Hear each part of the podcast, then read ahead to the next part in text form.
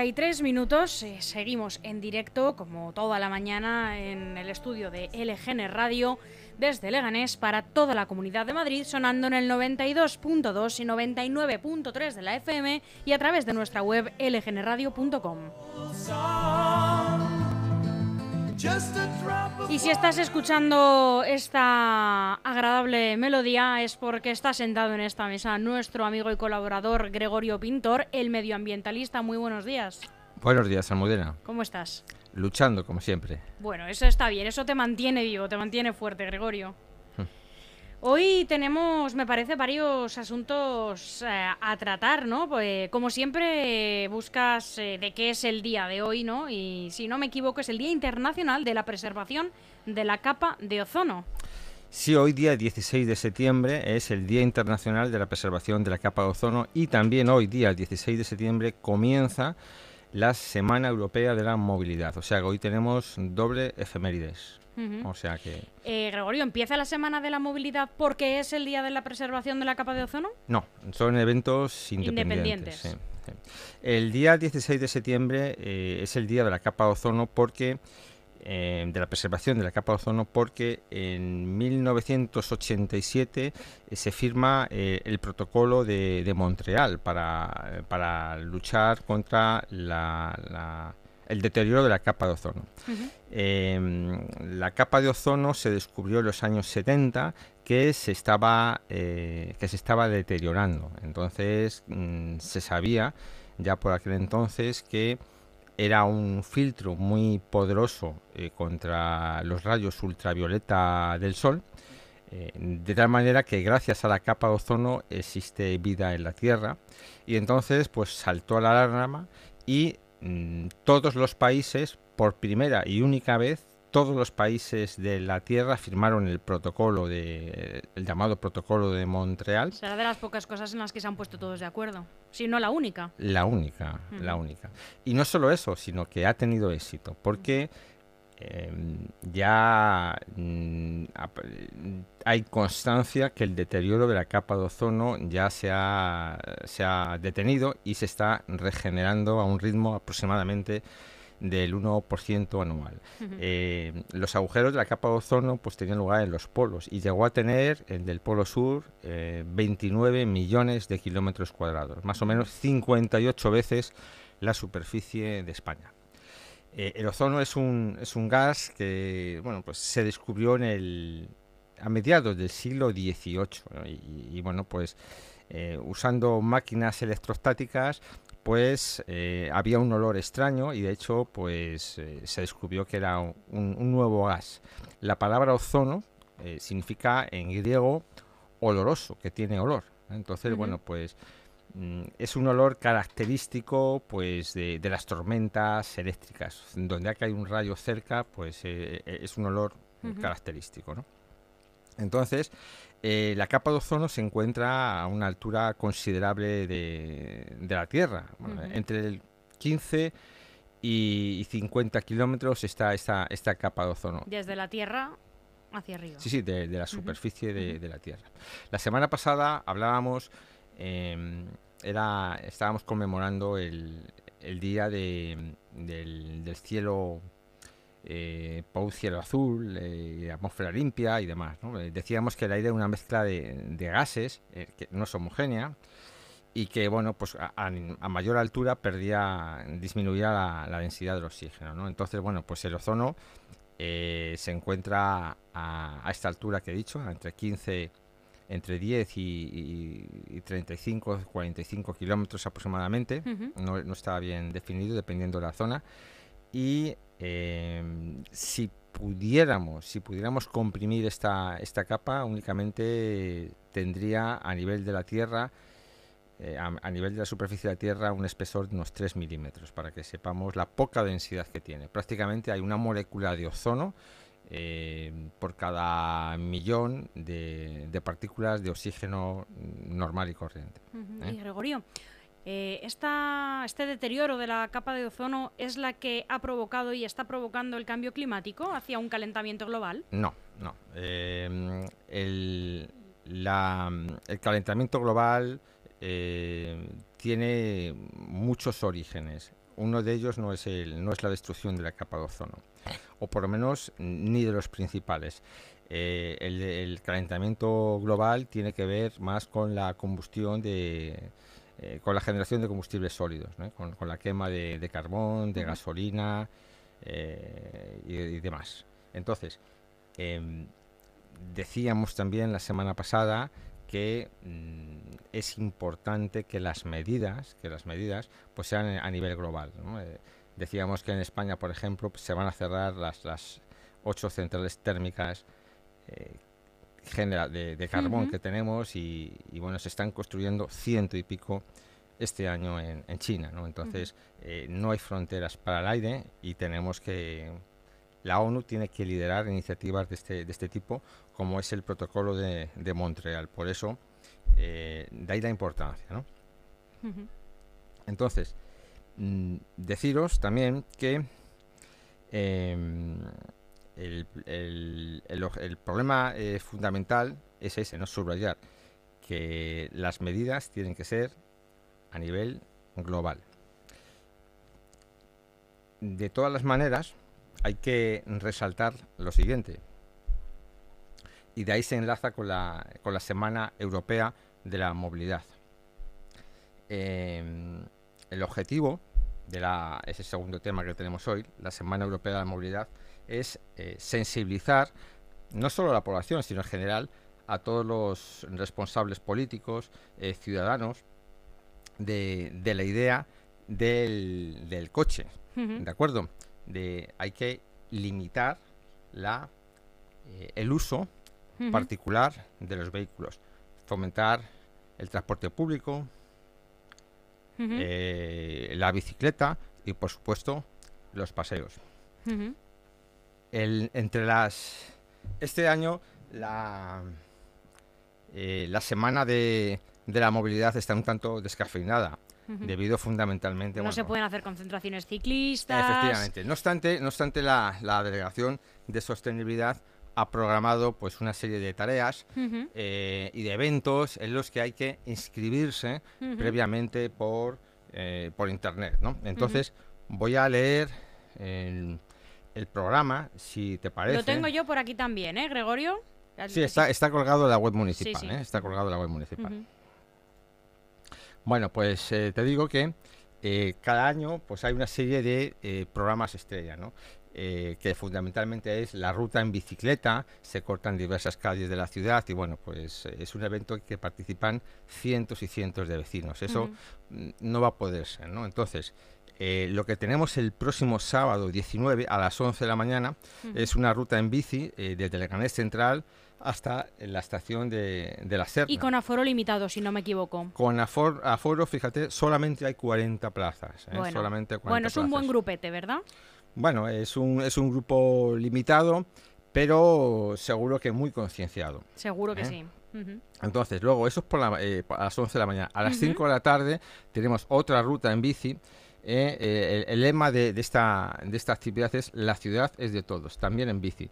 Sale de la Plaza de España, es una ruta circular por el casco urbano eh, y, las, y las distintas vías ciclistas que tenemos en el Leganés, ¿no? Entonces... Que son muchas, ¿eh? Y muy buenas. Yo tengo ahí... Parte de mi familia es muy ciclista y, conozco estas rutas que son, vamos, una delicia. Sí, tenemos casi 100 kilómetros de, de, circuito de, vías ciclistas en el Leganés. Y deciros que también eh, únicamente hay 40 plazas y hay que escribirse pues en, la, web de municipal. ¿eh? Hay que indicar pues bueno, el nombre, DNI y poco más. Tampoco los requisitos son demasiado exigentes. Cada uno se lleva su, propia bici, eso sí que es importante eh, destacarlo. Luego el domingo 20 tenemos una feria del pequeño comercio ciclista leganés que organiza la... La, la Delegación de Desarrollo, ¿no? Desarrollo, local, sí. Eh, y también, bueno, esta, esta actividad se, se, realiza en la calle de la Luna, al lado del psiquiátrico José Germán. Que además es una calle que ahora está cortada al tráfico, así que es muy agradable pasear con ella. Sí, está, es semi-peatonal, es una calle pues muy, muy céntrica, todo el mundo la conocemos, los que vivimos en Leganés. Eh, a las once y media hay de nuevo otra ruta. eh, esta, es, esta es mi favorita. eh, la ruta por la vía verde de Leganés Alcorcón, Madrid. Salida de Leganés Central por en la calle Cobre. La calle Cobre está detrás de la parada de, de, de Renfe de Leganés Central. Tiene una salida Virgen del Camino y otra a calle de a la calle Cobre. Decir que el, una ruta verde, una ruta verde es, es una mm, es el reciclaje de una vía férrea, ¿no? Que está en desuso, es una infraestructura eh, que está en desuso y entonces bueno, se quitan los raíles y se aprovecha pues para eh, se, se, se sanea, se, pan- se, se plantan pues árboles para la sombra, eh, se quitan malas hierbas.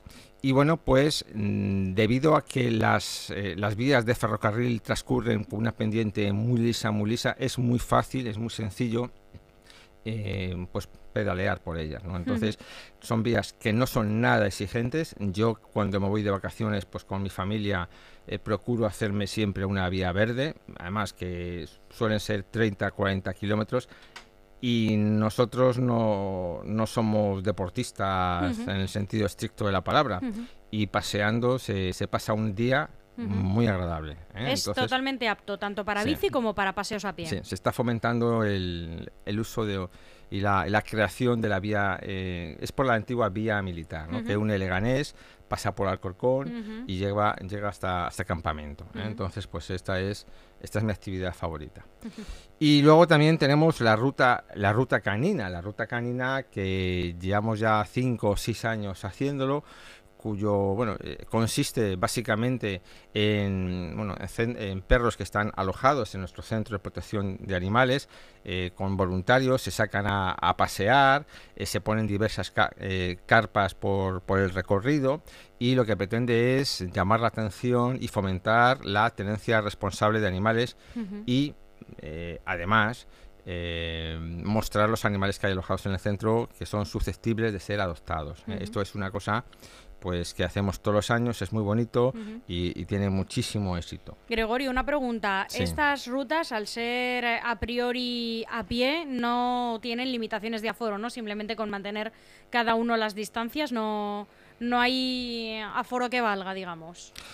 Eh, no lo ponen en la programación. No obstante, la ruta canina eh, mm, eh, está promovida por la asociación, por la, aso- La la Asociación canina, Canina. de Leganés. Entonces, eh, son ellos los que pasean a los perros que están alojados Ajá, en el centro de Leganés. Hay eh, a lo largo del recorrido, hay en la- a lo largo del recorrido, pues diversas carpas informativas, entonces los vecinos pueden acercarse a, a ellas eh, y preguntar. Mm, No obstante, entiendo que el, paseo lo hacen los voluntarios con los perros pepineros que tenemos ahí en, en nuestro centro de protección de animales. ¿eh? Entonces, eh, eso es el domingo. Y luego tenemos el lunes, eh, bueno, ya es algo, son datos, perdón, son eh, actos más institucionales. Tenemos la, la- la adhesión, un, un acto a las 6 de la tarde, la adhesión al Pacto de Movilidad del Cinturón Sur, eh, que lo patrocina Greenpeace en su, en su sede de. Madrid. Y luego el jueves 24 eh, tenemos una otra actividad que se llama Camino Escolar Seguro, que lo que pretende es promover la movilidad sostenible en la escuela y que lo organiza el Colegio Público Juan de Austria, que está en la, en la avenida de la universidad. Que es fantástico poder ir al cole andando. O en Pues- bici, los, que, los niños que ya tengan edad de ir en bici. Eh, diversos colegios, bueno, varios colegios lo promueven. Normalmente son colegios que están en la periferia de la ciudad, ¿no? Con- que ya eh, hay muchos carriles bici hechos, ¿no? Sí. Eh, el- lógicamente en el casco urbano mm, por escritores, eh, por, por el barrio de las Flores, por el barrio de las Batallas es más complejo.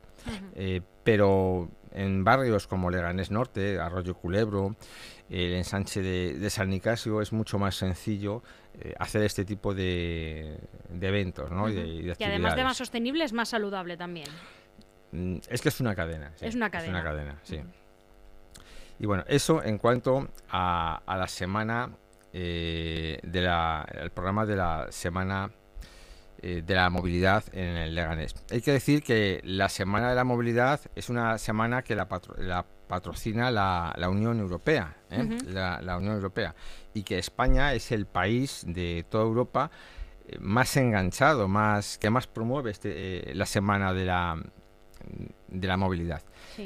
Cada año unas 3.000 ciudades de, la Unión Europea hacen ese tipo de actividades y de, las cuales, fíjate, eh, más de 500 son españolas. Yo creo que prácticamente todos los municipios de España de más de 3.000 eh, habitantes pues se adhieren a, la Semana Europea de la Movilidad, ¿no? que, como he dicho, cuyo objetivo es, sensibilizar a ciudadanos, incluidos políticos, que también lo son, eh, a, digamos, promover, desarrollar y fomentar la, el, el, transporte público eh, y, minimizar la utilización de, vehículos particulares. ¿no? Y bueno, es, es, relativamente reciente. Esta, esta, esta, la Semana Europea de la Actividad eh, va con el siglo. Prácticamente nació en el año en el año 2000, la primera la primera la primera semana de la movilidad. Nosotros también, de la Delegación de Medio Ambiente, cada año hacíamos la, la Bat Night, que es la, un paseo nocturno para eh, observar los, los murciélagos que, que, hay en, en, nuestros parques. ¿no? Decíamos la semana pasada que tenemos instaladas 40 cajas en refugio de murciélagos y entonces venía gente de, de, SECEMUR, la Sociedad Española de Estudio y Conservación del Murciélago, con, con equipos pues, para poder eh, escuchar y, y, ver las ondas de, que, que, generaban los murciélagos cuando volaban pues, eh, y estaban cazando insectos. ¿no?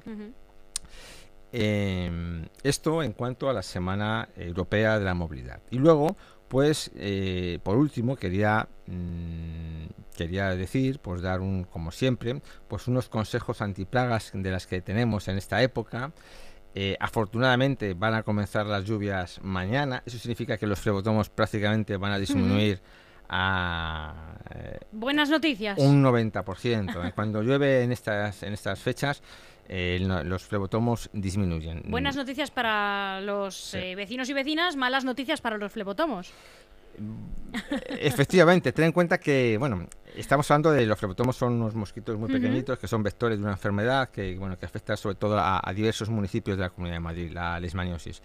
y, bueno, pues mm, no obstante hay otro tipo de mosquitos, los cules, los aedes, los, los pues que, son los comunes, que no se ven muy alterados por, por las lluvias y que existen todavía. Afortunadamente estos son solo molestos, no transmiten aún eh, ningún tipo de, enfermedades en nuestro entorno.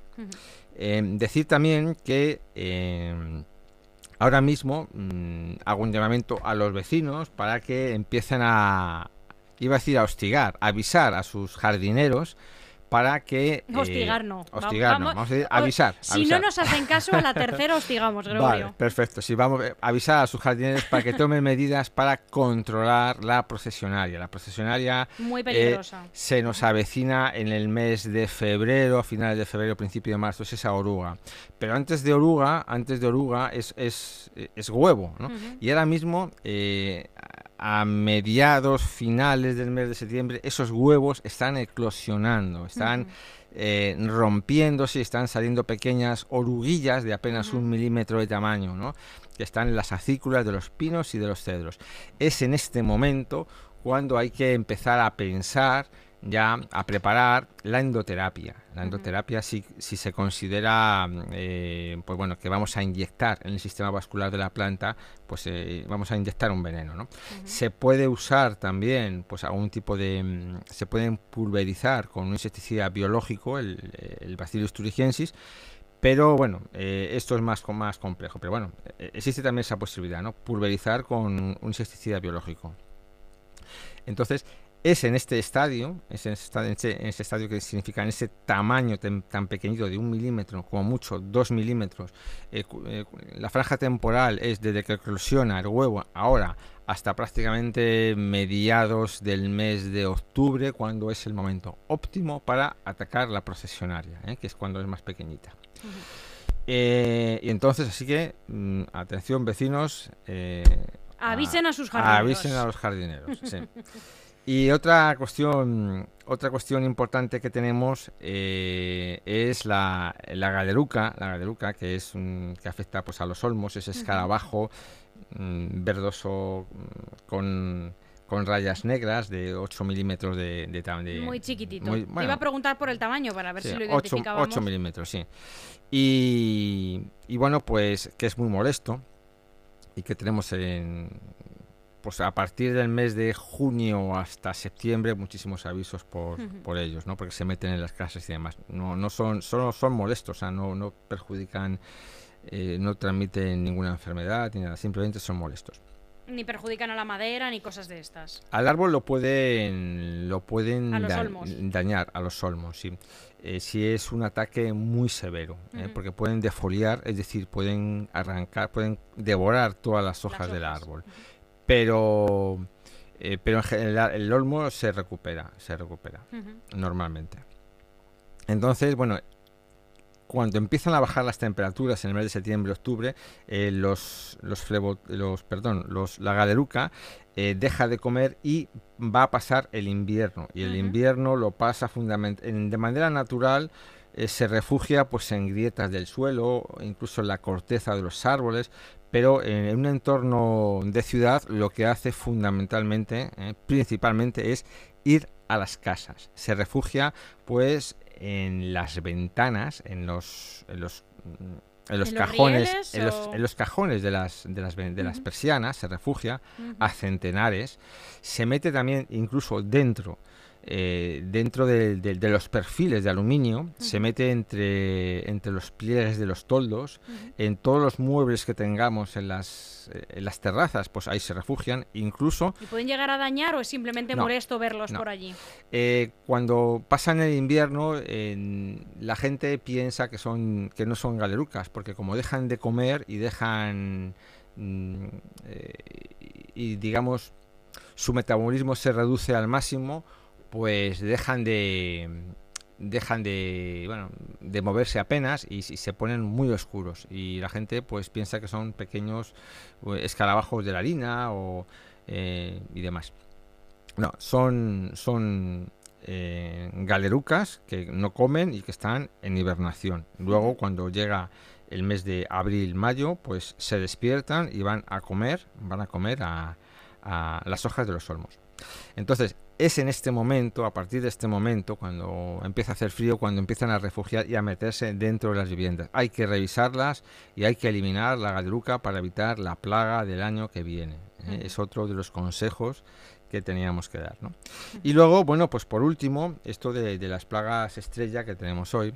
Y luego, por último, eh, subrayar, como tenemos el tema estrella COVID, pues eh, eh, incidir en la importancia de seguir las recomendaciones de las autoridades sanitarias, es decir, pues la, el uso de la mascarilla, la distancia social, la higiene, de, manos. pues mm, limitar al máximo pues las reuniones sociales con amigos y demás eh, incidir en la ventilación, ventilación eh, pues de oficinas, de, viviendas, de... Eh, Siempre que hay una ventana, mm, una, una habitación con ventana, es preferible tenerla abierta el mayor tiempo posible.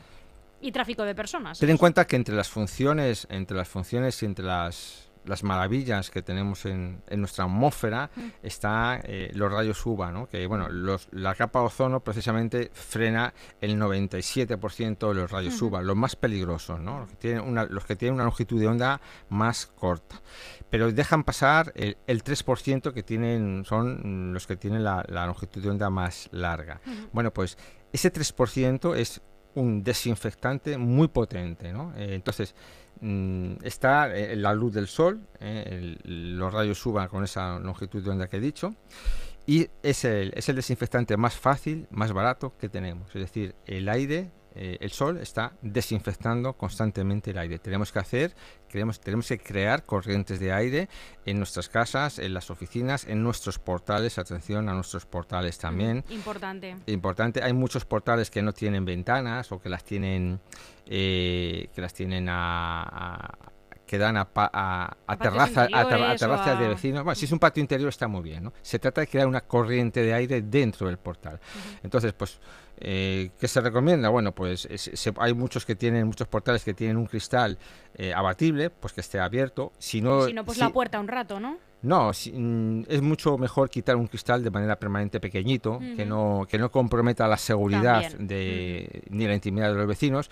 Y bueno, pues si hay una, en el casetón de la escalera que da a la azotea, pues hay una ventana que normalmente la hay, que permanezca abierta, con el fin de crear una corriente de aire constante entre el punto más bajo, la puerta del portal, y el punto más alto de la caja de la escalera. Eso es fundamental también, ¿no? O sea, hay que ventilar oficinas, hay que ventilar zonas comunes, hay que ventilar vehículos, hay que ventilar el transporte público y demás. ¿eh? Y seguir el resto de las recomendaciones de los eh, de las autoridades sanitarias. Mm, no sé si sabes, Gregorio, que ha salido hace bueno apenas unas horas eh, que se avecinan nuevas restricciones, nuevos confinamientos por zonas más afectadas por la COVID de cara a este fin de semana. No, no lo sabía pues ya te lo te informo de ello. Eh, todavía no se sabe qué zonas, eh, pero bueno, si alguien vive en una zona muy afectada, como pues por ejemplo está siendo algunos barrios de Fuenlabrada, por proximidad lo, digo, pues que sepan que de cara al fin de semana se van a establecer nuevas restricciones y, bueno, pues eh, al parecer algunos confinamientos cuyas condiciones no sé, no sabemos todavía cuáles serán. Hombre, siempre que sea por el bien común, pues bienvenida sea si, si redunda en, la, en el beneficio de todos desde mm. luego. Gregorio, ha sido un placer tenerte en esta mesa un miércoles más. Mm, bueno, pues eh, a ver si puedo, a ver si puedo traerme a Elena Tena del CECEMU la semana que viene. No me la ha garantizado, ¿eh? Eh, que es, bueno, estás posiblemente la tesina la tiene que leer en, no sé si esta semana al comienzo o a finales de la semana que viene, no recuerdo, que es la máxima autoridad en murciélagos eh, de España. ¿eh? Interesantísimo. Gregorio, muchísimas gracias. Esperamos eh, poder tener a Elena Tena próximamente y si no, estamos convencidos de que todos los temas que tú vas a abordar serán de una utilidad absoluta y, y también de entretenimiento, por supuesto. Bueno, pues eso espero. Seguro que sí. Gregorio, un abrazo muy fuerte. Gracias. Muchas gracias, Amudena, a ti.